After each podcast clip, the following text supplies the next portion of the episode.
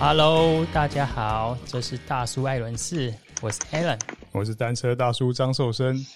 他说今年已经都快要来到七月份，其实七月份应该说六月份算是台湾的五岭月，对，接连两场的五岭赛事，我看到朋友屡屡突破自己的皮牙看到自己的脚有点痒，但是其实呢，现在我是脚有点痛，是因为。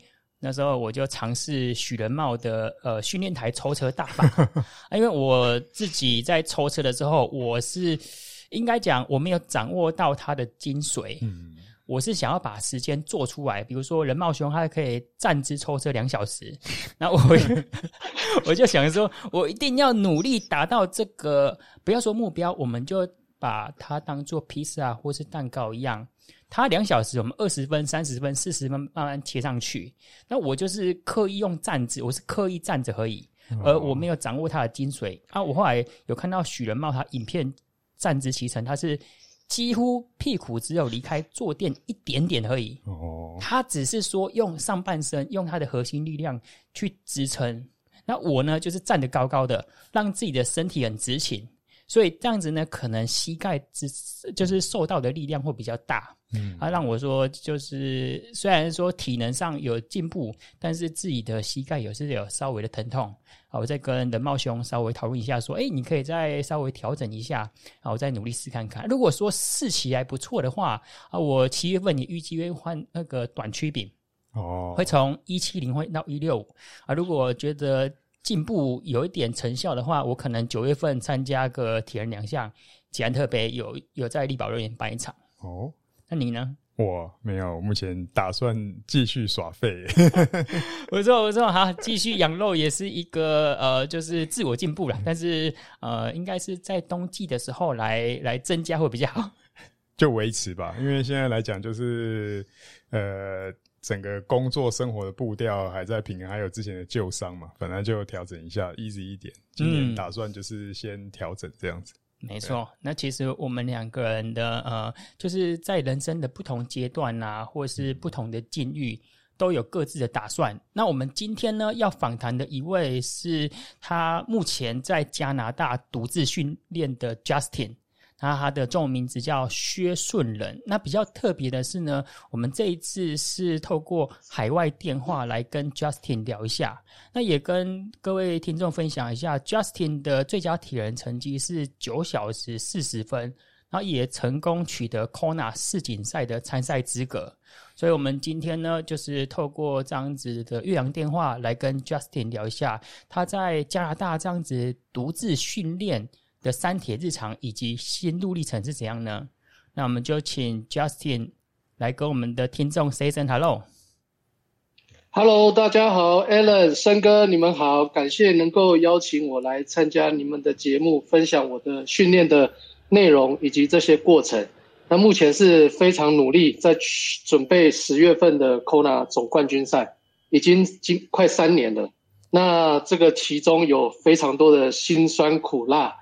嗯，可以好好的分享给你们。好，那我们待会就可以慢慢聊一下，您是怎么接触铁人的，以及说，呃，印象您在亚洲这边好像成绩没有没有让大家非常的呃刮目相看，可是到了加拿大训练之后呢，渐渐的铁人成绩就可以突破十小时内。想要问一下 Justin 是怎么开始铁人训练的，然后为什么会这么坚持的呢？然后又是什么原因、什么机缘到加拿大工作，啊，或者说现在在那边定居了呢？是，呃，我是呃要应该是要先从我的耐力训练，整个呃跑步跟呃马拉松还有铁人的一个背景开始说起。我是在二零零九年的时候开始跑步的，那当时是特战部队伞兵特战部队退伍。那加入了公司之后，呃，那个包装公司的老板就他六十几岁的一个老人，他说：“啊，小伙子，看起来你蛮蛮勇壮的，不然我们去跑书跑杯的马拉松。”啊，当时书跑杯是有办全程马拉松哦，我就想说一下吗？就 Justin 是想说是台湾大道跑到无锡那边，然后再折返那一场。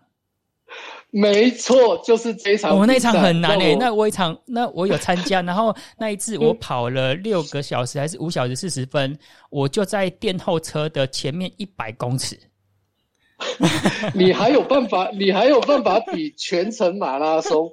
我记得五小时半还是五小时四十分，就是电后车就在我前面，哎、欸，后面没多久而已。那一场不好跑啊。是是，那一场比赛也是非常的热。嗯、那我本来想说，我可以赢，就是超过这个我们这个六十几岁的老板。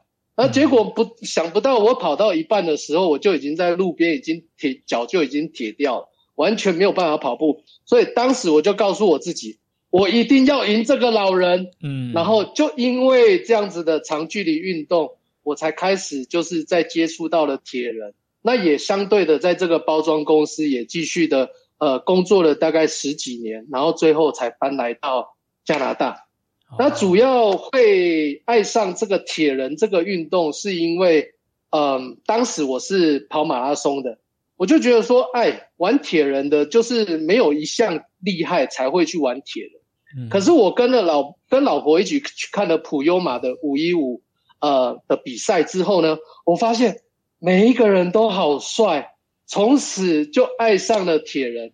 那当时我在那个呃大脚丫的呃长跑协会里面，我们有一个呃朋友也是在专门在练铁人的，他的名字是张景祥老师。嗯，那因为张景祥老师是住在南屯，我们算是呃邻居啊，比较远一点点的邻居，一两百公尺而已。我 对，所以。他就是长得帅，而且每次来训练，他都牵一台脚踏车。嗯。那你就看到又黑又高又壮，你就觉得说哇，除了比赛的铁人都很帅，张景祥又帅，然后他就开始帮我推坑了。嗯。那也就是因为这个原因，所以我就再加入了呃铁人这个这个世界，然后一直坚持到现在。哦，了解。你刚刚提到说你是特战部队退伍的，那。国军的特战部队训练想必也是非常的精实吧？有没有什么痛苦的训练可以让我们的听众了解一下呢？嗯，其实当时就已经呃训练的话就已经变得比较没有那么的坚呃要求。不过我当时是被在特战部队了之后，我又被分发到了呃所谓的反恐连。那这个反恐连的话，它又是针对呃体能。还有呃相关的一些城市作战反恐特别的要求，那所以呢，在里面的体能就吃吃的非常的重，嗯，啊，我当时又有抽烟哦，那我最痛恨的事情就是跑步，嗯，那有趣的事就是当时的呃训练里面的一个长官，一个士官长，他是我们队上的士官长，不过他是从梁山特勤队退役下来的。嗯，那也就是因为这个关系，我们每次看到他，我们就非常的讨厌，每次都要跑三公里，而且是跑上坡，跑到停机坪。哦，那这个士官长呢，到了现在这个阶段，他也变成我的训练的好伙伴。嗯，当时他电我，现在我把他电到爆。哦，所以今年他也要跟着我一起去夏威夷，我们终于可以呃再一次相见，一起在夏威夷的。呃，不是王金琴，哦，也是他的很好的朋友，是呃士官长，是那个呃呃，sorry，呃呀，廖斌宏，廖斌宏士官长，嗯，对，嗯，那所以呃，今年我们都是一起在线上做训练，这样。那当时特战部队因为呃有一支电话是总统的红色电话，他会直接呃如果有任何的问题的话，他们会直接打到我们连上的长官。那我们就要在三分钟内准备好自己的装备，然后冲到停机坪，要搭直升机要飞走这样子。嗯，那相对的每个人拿的武器都不一样。诶，我刚好我是班长，所以我拿的是小支的乌兹冲锋枪。哇，我旁边的班兵他们有人拿的是破门锤，还有防弹盾牌啊，那个就是真的非常倒霉，因为你就看到一个人哐哐哐哐哐，拿着防弹盾盾牌，然后往停机坪上面去冲。嗯，那个画面是真的很好，很好玩。但是，也就是因为这样子缔造了我们那种不服输的精神。那也就是因为被老板刺激到，这个包装公司的老老老板刺激到，所以决定说好，我一定要在这个耐力运动里面好好的达到自己的一个运动的目标。了解了解，那你现在在加拿大，可以分享说你住在哪边，以及那边的气候啊，还有环境大概是怎样子呢？呃，我是住在加拿大比较冷门的地方，呃，这个地方叫做卡加利，那它就是在班夫国家公园的旁边，那也是呃呃，就是一个算是一个属于产石油的一个地方。那老板公司他们会派我过来到加拿大的原因，是因为我在台湾有呃工厂的经验。那当时台呃加拿大这边的老板当刚好他是台湾老老板的儿子。那所以呢，我就因为他的介绍，我就过来了加拿大工作。当时想说来到加拿大可以是在大城市，比如说像温哥华啦或多伦多，嗯，但是没有，他们直接把我派到一个非常寒冷的地方，就是我现在所待的地方叫卡加利。嗯，那它它在夏天的时候可以达到三十三十五度左右，那冬天的时候最低温可以达到负三十度。哦、oh.，所以在这，在这边的话，呃，对于对于我来讲，温度跑步跟那种呃比较严寒的天气训练的话，对我来讲还是不是太大的问题，嗯，也都习惯了。了解，了解。所以您现在住的地方是一个华人区，还就是还是说您是就跟当地的加拿大人算融入在他们的生活当中了呢？嗯，我这边的话基本上都是白人，呃，就是不是不是华人区。那我们出去做生意啦，跟其他人的互动啊，几乎都是呃就是外国人。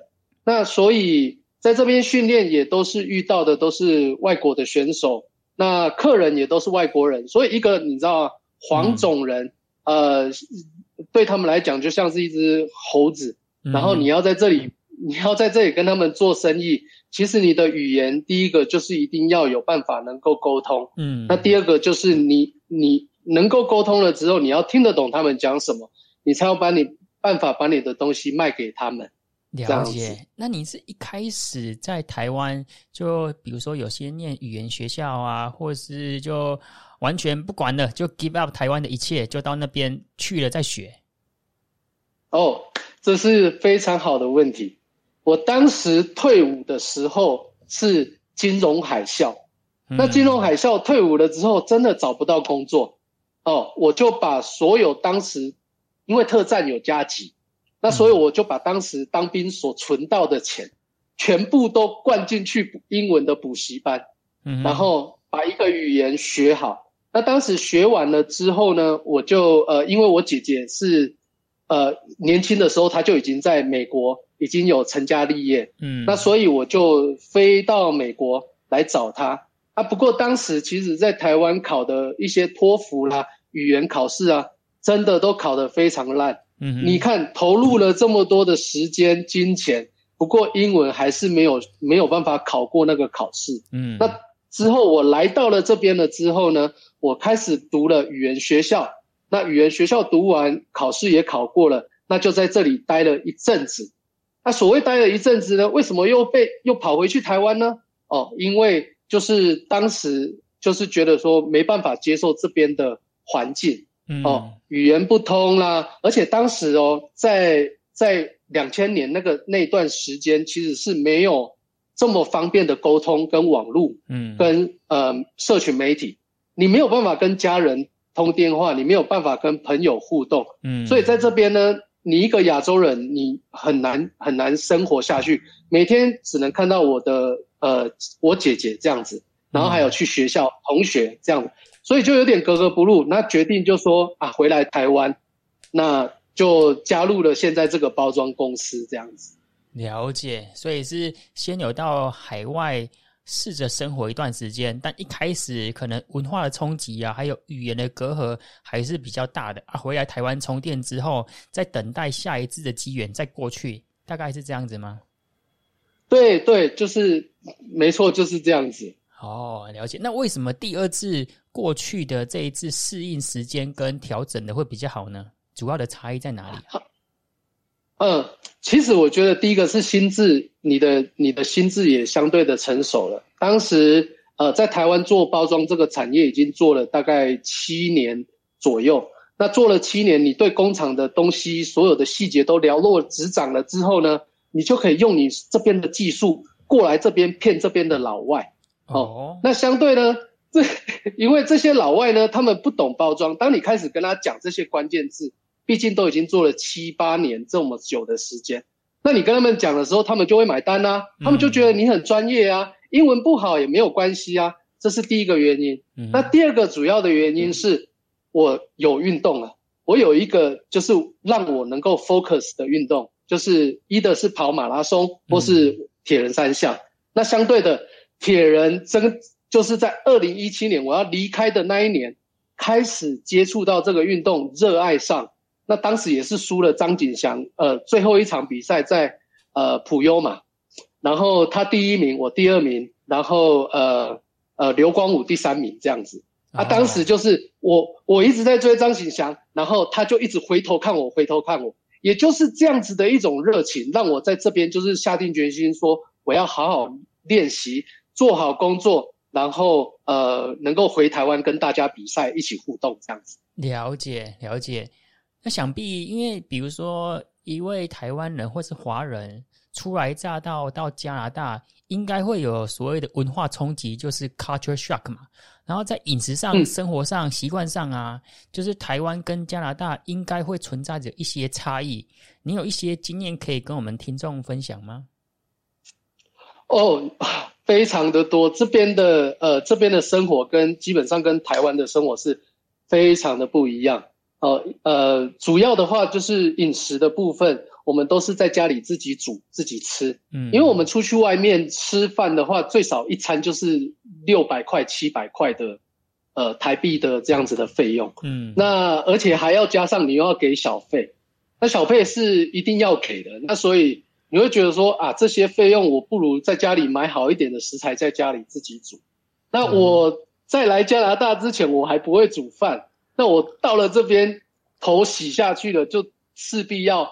煮，呃，自己煮饭，自己做菜，那也煮了人生的第一锅饭，然后算是也是一个很大的突破。那之后，呃，在饮食的部分，我都是我最常吃的就是用大同电锅蒸蔬菜，还有所有东西都丢进去。因为我训练很忙，我没有时间做菜，我让大同电锅帮我做菜。嗯，那再配个白饭就可以吃完了，这样子。那这里的话，除了饮食啊，住。呃，食衣住行都有很多东西不一样。比如说这里的厕所，它的门缝哦，很奇怪，它的门缝就是特别大。你在里面上厕所的时候，人家都可以看得到，而且它蹲下去可以看得到你的脚，它门缝又可以看得到你在里面干嘛。可能就是因为有一些安全性的问题，所以觉得有点不习惯。那这边的话，行人非常的大，你只要呃，你只要呃有那种企图要过过马路的情况。哎，大家都会停下来给你，让你过。呃，这里还有一个很特别的一种，呃，路牌标示，它是呃三十公里，只要是有学校或小孩子会出现的地方，你的行车速度不能超过三十。那这个地方也是我人生第一次拿到加拿大的罚单，因为我开四十，结果就拿到罚单了。哦、罚单也是非常的贵，嗯，非常的贵。对啊，那。呃，还有一个有趣的地方是电梯嘛，它的电梯不在台湾，我们坐电梯的时候，我们会很急着要按关闭，因为大家都急着要赶快把门关起来，然后我要上去了这样。嗯，哎，这里按关闭没有用哦，它不会哦，它会到时间到才会关起来，因为对白人来讲，你如果去夹到他，他会很不爽，而且他会去告告这个电梯的公司，或是告这个这个 building 的 owner 这样子，所以很多东西都还蛮有趣的。对啊，了解，了解，那是真的是有蛮多的差异的。然后问一下，那现在就是你在加拿大生活了好一段时间嘛，嗯、然后可以就是回顾一下，如果说台湾跟加拿大对于运动训练来说，我们就单纯是以训练环境啊，台湾跟加拿大，你觉得差异是怎样子呢？如果你如果说可以选择的话，哪一边可能会比较好？嗯，如果说是以呃那个地理训练环境的话，那加拿大的训练环境是非常非常的棒。那它的风景优美，那环境运动环境也是非常的好。那呃，路边都还会有那种饮水机，就是饮水机，你可以你跑步跑累了，你可以去那边喝水加水。那呃，在软体的部分，我有发现到，就是这边很多的年轻的呃山铁不不论是山铁的团体、游泳的团体，他们很小就在扎根做训练。那我去游泳的游泳池，呃，小朋友都呃，就是他们的实力都非常非常的好。哦，快的跟鱼一样。嗯，最主要是因为他们这里的小孩哦，三点就放学，那他们没有所谓的呃课后辅导或是说补习班这种东西。嗯、对，那他们放学了之后，家长就是呃把他送到游泳池，或是送到田径场，或是送到体操，呃，这都是很多很平常的事情这样子。那最主要他们呃在评断成绩的呃升学管道的成绩的部分呢，也是。会依你的社团活动下去去做一个很大的评量的考量，并不是像台湾的联考，诶，考多少分数你多少你就过这样子。那呃，只是我自己这边住的地方呢，呃，因为我我这里比较冷，冬天很冷，那最低温是有到达呃负三十度。那我自己个人的标准是低于负二十，我就不会再跑步了。嗯，那我自己有列出我自己的 dress code，就是什么温度你穿什么衣服，呃，会比较适合。那负二十度、负三十度，你出去跑步，眼呃眼睫毛会结冰，手指、脚趾都感觉不是自己的。嗯，这样子。了解，对啊，这个就是我看到的一些不一样的地方。嗯，了解。那刚刚讲到加拿大的运动环境啊，听起来是蛮棒的。然后，如果以你的话呢，你现在比如说每个礼拜啊，或是每天的训练时间，还有训练课表、菜单是大概怎么安排的呢？可以跟我们听众分享一下吗？当然可以，因为我我人生最大的目的就是我要集结我们台湾的兄弟们一起去。攻击这些老外的外星人这样子，那只要有人来问我怎么练习，我都绝对会呃分享给他们我的训练的方式。哎，我打岔一下哦，其实我我之前有去听许仁茂的分享会，他讲到说他的饮食不太吃白饭，他讲说他吃马铃薯居多嘛，跟喝啤酒。这个也是因为呢，他说西方人都是吃马铃薯跟喝啤酒，他所以他觉得说，你看哦，他们都可以到八小时，甚至有到那个 sub 七的，所以他觉得透过西方的饮食方式可以让自己的体能更加精进，所以感觉上呢，您跟人茂兄在理念上算是志同志同道合的。哎，是是是啊，那所以他基本上他的他他所提到的这些饮食方式呢，其实我觉得。比较大部分是看，呃，每个人自己习惯的方式。嗯，那，呃，当他在讲到就是有一些精英选手他会吃马铃薯啊，喝啤酒啦，还有呃吃很多的盐啊，这是针对某一些固定的选手，他适合他。但是有一些选手他可能吃的非常健康。我也听过全素的三铁运动员或是耐力马拉松。那我自己也尝试过全速，将近快一年的时间。哎，我发现结果我已经很努力的这样子哦，都不吃肉，然后牛肉蛋奶都不吃。但是其实我发现到了现在，嗯，对我来讲，我觉得运动的效果并没有提升到非常明显的阶段。嗯，那或许是因为我们是业余选手，但是今天如果说是在精英选手，他们在这种一两分钟铁人赛的这种二二六铁人赛一两分钟的这样子的差异下。他们可能针对这个吃的东西有有改变了一点，那真的对他们就有差。不过像我们这种业余选手，嗯，我觉得基本上的差异比较不会那么大。以偏呃，大概以以 general 来讲，比较不会差异这么大这样子。嗯，对，了解了解。那你每个礼拜跟我们刚刚讲到说，每天的训练课表是怎么安排的呢？嗯，我训练的方式大概是在呃。呃，二十五个小时，呃，二十到二十五个小时是我在赛前大概三个月之前的训练时数。嗯，那呃，平均来讲的话，就是一天大概是三小时，周末的话是呃，礼拜六、礼拜天是各六个小时这样子。嗯，那这个是平日，呃，在赛前基础期的时候，那接近到比赛前的两个月，我会增加到二十五到三十个小时。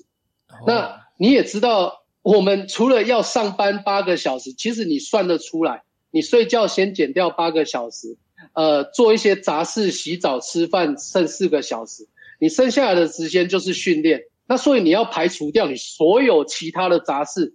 你去超市买东西，你要用跑的，嗯，你去加油，你加完油，你就要马上闪人了，嗯，你没有时间在那边拖泥带水的划手机跟跟看看网络的东西，嗯，对，那所以时间上都是非常的紧，那嗯、呃，大概是时间上 overall 的时间大概是二十到二十五，比赛前两个月会增加到二十五到三十个小时，了解。那我我的呃安排的话呢？我会比较，呃，是属于总时数，你要先自己先抓出来。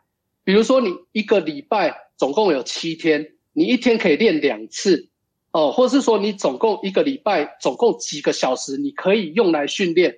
那你再以这个时数去乘上你的百分比的三项，比如说你的呃游泳、骑车、跑步三项都是平均的话，那就是三十、三十，呃，某一个四十。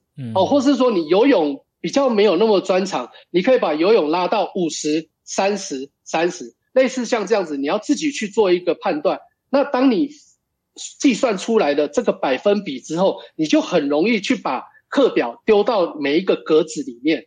那一个大一个大方向就是，呃，一天强一天弱，那一天一天强一天弱，你不要排两天都是强度的排在一起。那周末，呃，周六、周日通常就是呃长长距离的骑乘或是长距离的跑步。嗯，那我在跑步的部分是因为我是马拉松，呃，比较比较在在行啊，呃，因为我一开始就是跑马拉松，所以我的游泳跟脚踏车都是后来努力一直训练才才会有一点点小有一点点的成绩。嗯，那在马拉松的部分，我会比较。敢跟大家建议，就是说你在呃二二六的这种超级铁人赛，嗯、呃，你比到最后的这一项的时候，你已经是经过了六个多小时的折腾，那剩下的这个三个小时，你最快的配速，最快的配速也不会低于四分速每公里的配速，所以你如果去做这些呃间歇训练，会很容易对你自己的身体造成负担。影响到隔天的训练，嗯，那我基本上是没有休息，我是七天都要练，但是我礼拜一是排呃比较缓和的一个呃就是动态的动态的恢复这样子，嗯，主要的原因主要原因我因为我不是职业选手，职业选手他们可能一一个礼拜练到四十多个小时，每一次练习他们强度都很强，对我来讲，我在上班就已经是我在恢复了，那我在上班的时候我就会。诶，拿那个按摩枪起来打啦，或是说，呃，拿拿呃穿那个就是压缩腿套啦，嗯，类似像这样子的方式来去呃让自己能够呃恢复的比较快。那铁人赛就是针对你自己比较不好的那一个项目来去调整你的百分比。那我的话就是一三呃一三呃一三五是骑车，二四六是跑步。那呃，礼拜天的话，礼拜天的话也会做一个长距离的骑乘。那六日还会再多加游泳这样子。所以我的礼拜六跟礼拜天基本上我是你就是看看不到我的，我就是在外面训练跟游泳池这样子。了解。啊、那刚刚提到说您的工作一天大概是八小时，那以加拿大的工作环境，比如说。比如说，我们就举例说是五点下班，会不会是五点零一分，全办公室的人都看不到啦？哦，嗯，因为我做的工，我做的工作呢，基本上我是业务，那所以我的时间的弹性是是蛮大的。不过这个最好是不要被我同事听到，嗯、因为有时候其实是在 是在脚踏车上面去回客人的 email 这样子。嗯，高手。这个也是像茂哥，人家是在脚踏车睡觉，嗯，我也是有在脚踏车睡觉，但是我还有多他一个厉害的地方，就是我顺便回客人的 email 这样子。对，哦，那呃，其他同事的话，基本上在在加拿大这边工作，我们是很重视人权。嗯，时间到了，员工要离开，他们不会不会有呃呃不会有任何的意见。嗯、对哦，那只要是你能把你的呃成效做出来，其实大家都不会呃讲太多这样子。那基本上我我是业绩都有达标，所以我还蛮开心，而且还有还有超标，所以就就生意做得还不错这样子。嗯、对哦，所以您这个是。另外一个方式来诠释职业车手 边骑车边工作的职业车手。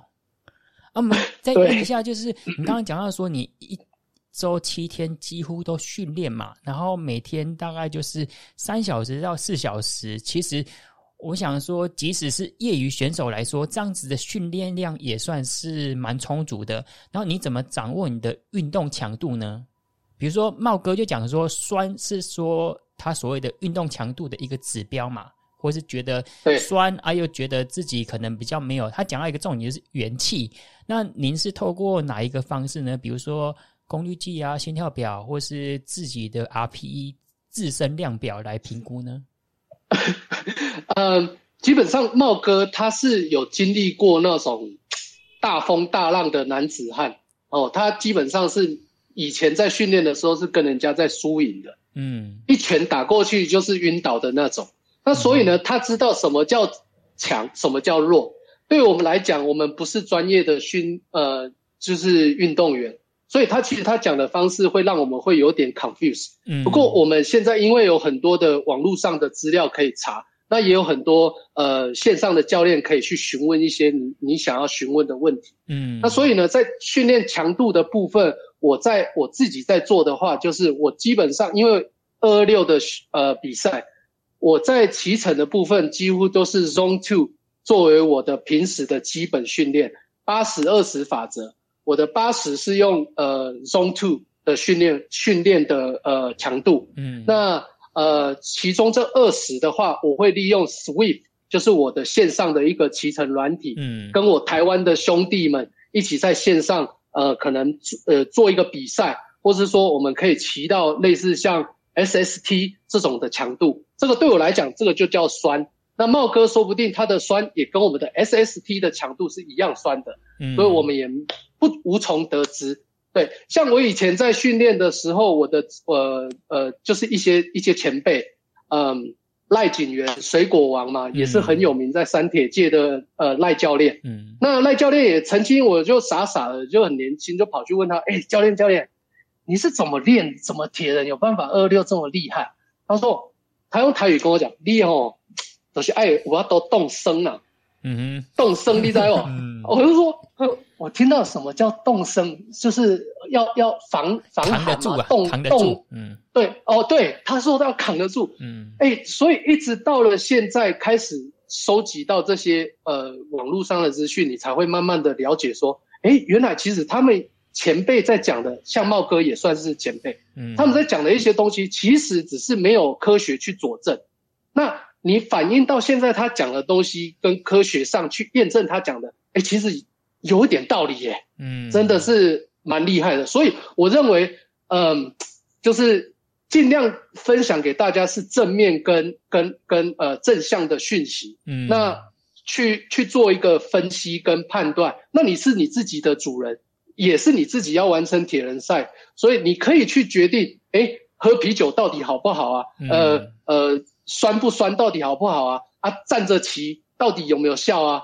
对啊，这个你可以用身体去测试。不过呀，就是世界已经这么乱了，我们应该是要正向一点，大家才会开心、嗯、啊，大家才会喜欢这个运动，接呃接触到铁人这样子快乐的完赛这样子。了解。那您七天这样训练啊，每天三到四个小时，有没有发生过 overtraining 过度训练呢？OK，好，这个也是一个非常厉害的呃问题哦。Overtraining 其实呃对我对我自己个人来讲，我觉得呃 Overtraining 就是当你呃操之过急，你的训你的训练，你为了要达到一个目标，你没有把你的时间、你的训练周期拉得够长。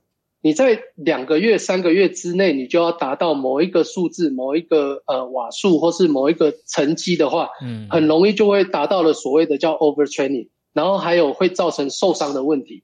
那我自己个人是完全没有所谓的 overtraining 的问题，有，呃，只是心里有一个 overtraining，就是觉得啊很累很烦。可是通常这种东西就是呃一样，也是之前的一位教练告诉我的，嗯、呃，他是我们马马拉松百捷的陈仲仁教练，嗯，他也是很早期的呃统一杯三呃三铁的呃常胜军，也都是跟才哥啦，嗯，还有呃小春教练他们是同一期的。哦，有去比过世界杯这样子。嗯、那仲仁教练就跟我讲说，当你遇到很累的时候，呃，他告诉我一一个一个 turn 叫做 monkey mind。You need to have a monkey mind。说你把自己比喻成一只猴子，你不要想那么多。你想那么多的时候，别人已经跑步回来了。OK，你就出去，你就穿着鞋子，你告诉自己你要骗自己嘛，你就说我出去走一下就好。好，我今天就走两 K。看看状况怎么样？明明今天的课表是二十 K，你就说我去走个两 K。嗯，那当你走出去了之后，哎，你就走一走，你就觉得哎好慢，那你就开始再慢跑起来，慢跑起来，哎，说不定你今天二十公里的训练，你就可以把它做完。那这个就是你要去呃 train your mind to overcome those kind of 呃这种这种的 situation 这样子，嗯、了解。那对我来讲，我也是觉得没有 OT 啊，没有所谓 OT，因为我们都是业余铁人，所以不会有 OT 的问题。呃，嗯、会有 OT，但是没有发生在我身上。了解。那像以你这样子的训练强度啊，你每天大概是怎样规划自己的休息呢？包括睡眠呢？哦，我休息的时间，哦，睡眠的时间的话，十点十点要呃上床准备上床睡觉。嗯，那十点到十点半。这段时间一定要强迫自己阅读，那有时候是真正的强迫自己阅读一些英文的书，强迫哦。可是后来都会去看到脸书，嗯，哎，真的是很都是书，都是书，嗯，都是，所以就其实还蛮蛮不好的，每每次都是这样要求自己，嗯，不小心就会被脸书拉走。对，那十大概是十点半睡到早上六点，六点起来训练一个小时，嗯，那一个小时之后准备上班。那八点开始上班，上到下午四点半。嗯，那因为在在国外的话，吃饭时间只有三十分钟。嗯，那你要吃不吃，或是你直接在办公桌前面吃都没有关系，你只要你的 performance 有出来，人家都不会管你。对，这样子。那所以下班了之后，四点半下班开始就是东西关了，就马上出去运，马上出，马上上车，或是直接出去外面跑步或是游泳。嗯那做完了之后回来，呃，再看一下 email。那隔一天的呃十点十点又要到了，了解。所以你一整天的时间就很很充足，很忙。就像火车，你知道吗？嗯。你没有上车，你人没上车，他就走了啦。你没有时间再去再去再去犹豫啦，看手机啊，或是看一些其他的其他的其他的东西。很多的资讯，其实我我我讲坦白，我是在训练台上面收集进来的。嗯我看了很多国外的训练资讯啊、影片啊，都是在训练台。嗯，对，在加拿大工作环境有午休的习惯吗？呃，没有午休的习惯。嗯，哎，没有午休的习惯。对，我们这边的这边的人很奇怪哦。对，哦，这个也是其中的你说的一个 culture shock。嗯，呃，在台湾他们会要求，呃，会有一些公司传产啊，他们会说，哎，你要睡觉，呃，吃饭三十分钟，睡三十分钟这样。不过在在国外。从小朋友开始，他们中午也没有在睡午觉这种事情。嗯，那所以他们可能从小到现在就都是这样。难怪人家说那个阿多啊比较容易较紧老，你知道吗？嗯、就是因为没困，困较久 啊，所以较紧老啊。所以我就觉得，我就觉得，哎、亚洲人看起来是不是因为我们从小就有睡午觉的习惯，所以所以会比较年轻。不过。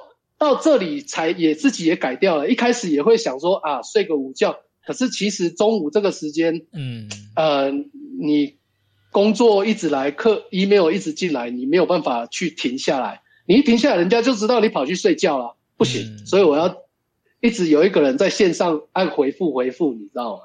这样子。哦，了解了解。我问这个问题也是我之前有一段时间在西班牙。工作，然后我就问他们有没有午休习惯，他就说你在工作环境任何时间趴下，如果老板在后面，你很很有可能就会被 fire 了。对对对，那所以森哥森哥之前也有在国外的呃比赛的训练过，所以他应该也大概也知道这种、啊、这个这个很奇怪哦，这个老外真的不睡午觉，我也觉得很怪。这个哪有什么连我们讲说午休哦，包含午餐跟休息，人家连午餐都没有，人家有的就吃个苹果，吃个三明治就过了。嗯就基本上连一个正式的午餐都没有，这是很正常。那反而是有些像我去过美国的捷安特总部，嗯，他们都反而是去 lunch ride，嗯，哦，就利用午中午这个时间出去骑个一小时的车子，这反而是他们的一种解压的方式。对，对啊，哇，太好了！那我也要把 lunch ride 加入我的训练课表当中。对。好，那我们今天的 podcast 呢，问 Justin 最后一个问题，就是您未来的铁人计划跟目标呢？因为你目前在 Ironman 台湾已经做出九小时四十分的成绩了嘛，然后想要问一下，你接下来还有怎样子的计划呢？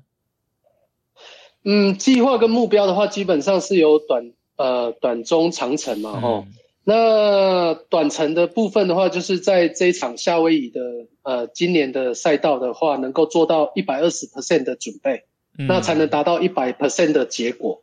那基本上我把 Kona 的地图呃全部印出来，去年最佳成绩的 M 三十五岁的最佳成绩把它印出来，把呃台湾最佳的呃成绩也把它印出来，贴在墙壁上，每天提醒自己。希望能够突破自己九小时四十分的成绩，那也希望能够超过呃台湾最好的 Kona 的成绩。那是有一位，好像是有一位台湾女婿吧，呃，外国人在台湾，呃，他用台湾的名字去参赛，那他拿到最最佳成绩是九小时十六分。那第二名就是我们的铁人一哥谢生燕，九小时二十三分。那这两个都是我的目标，那我希望能够挑战自己，然后达到这样子的目，呃，达到这样子的成绩。因为我知道 Kona 的赛道非常非常的难，嗯，对，所以那在中程的九小时四十是你的短期目标，对，没错。嗯、那中程的话，就是希望能够在呃有有生之年突破九小时。那这个是自己判断是达得到的一个目标，就是我自己告诉自己一五三，游泳一个小时，骑车五个小时，跑步三个小时。那希望能够在国外的 Ironman 赛事能够取得分组的成绩，再去 Kona 挑战自己这样子。那大概这个是我的目前的中程目标，这样子。了解，听起来也是不容易耶。您的每一个分项都是我的长期目标。有很多人要跑，啊、很多人说要跑一个三小时马拉松，这个就是很多人的终极的跑步目标了。对我来说，我目前也也不敢奢望去达到。我希望在夏威夷这一场赛事能够有很好的跑步的表现。我唯一最怕的一件事就是那个呃破胎。我因为我不知道怎么呃换内胎，不是很会换内胎，所以这个我到时候也要很好好的练练习。这样，那我希望能够在在 Kona 能够跑到。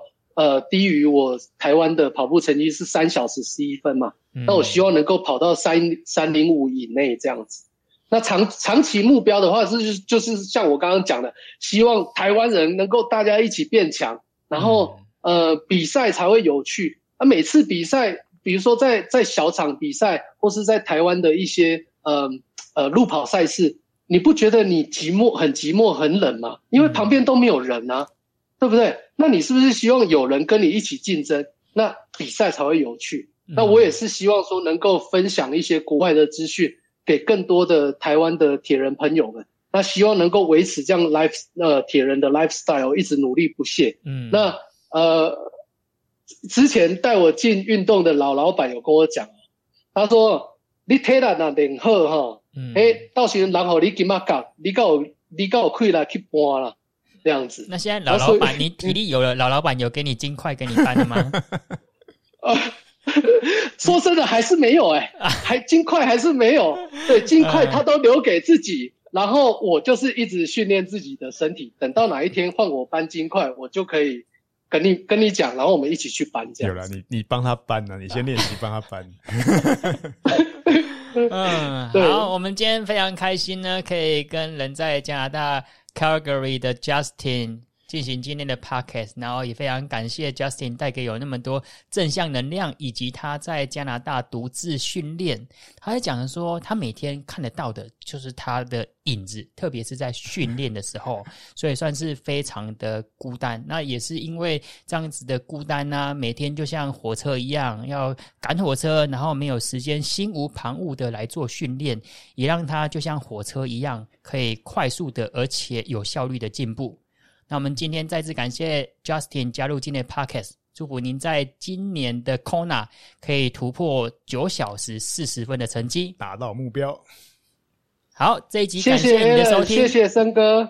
那我们这一集就到这边，我们下次见，拜拜，拜拜。